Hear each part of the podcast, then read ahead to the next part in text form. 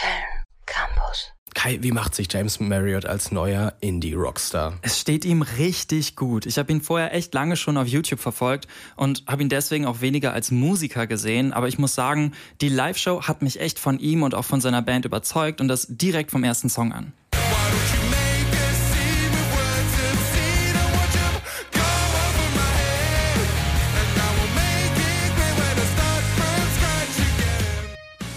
Zu Over My Head hat James einfach pure Energie und Kraft auf der Bühne abgeliefert und die Crowd war auch sofort dabei. Wie sich das für ein gutes Rockkonzert ja auch gehört. Wie kann ich mir das Publikum von James Marriott denn so vorstellen? Liefen da jetzt nur Leute aus seiner YouTube-Zielgruppe herum? Größtenteils ja. Es gibt so den Inside-Joke, dass sie nur 14-jährige Mädchen mit blauen Haaren und ohne Vaterfigur hören. Jetzt, wo ich aber den ganzen Abend von bunten Frisuren und mitgeschleppten Vätern umgeben war, kann ich sagen, dass zumindest nicht jedes Klischee davon stimmt.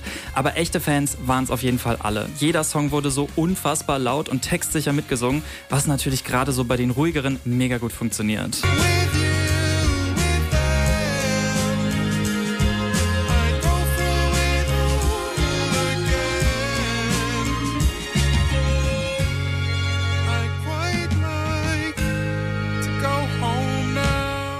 Bei White Noise ist James dann auch ein bisschen emotional geworden und angeblich waren wir wohl das lauteste Publikum in ganz Europa.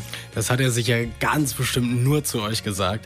Ihr wart also das Highlight von James Marriott. Was war denn deins auf dem Konzert? Auf der einen Seite ihn endlich mal in echt und nicht nur hinter einem Bildschirm zu sehen und ansonsten auch einfach so mitzubekommen, wie er gerade zu einem richtig guten Performer ranwächst. Also er hat fast jeden einzelnen Song selbst auf der Gitarre gespielt, was vor allem den mitgeschleppten Vätern gefallen hat. Aber er hatte auch das komplette Luxor unter Kontrolle mit seinen Uptempo-Songs.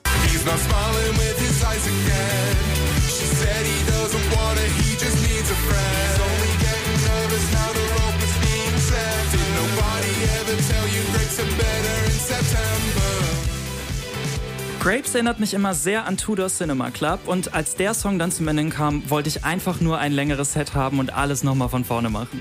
www.kölncampus.com www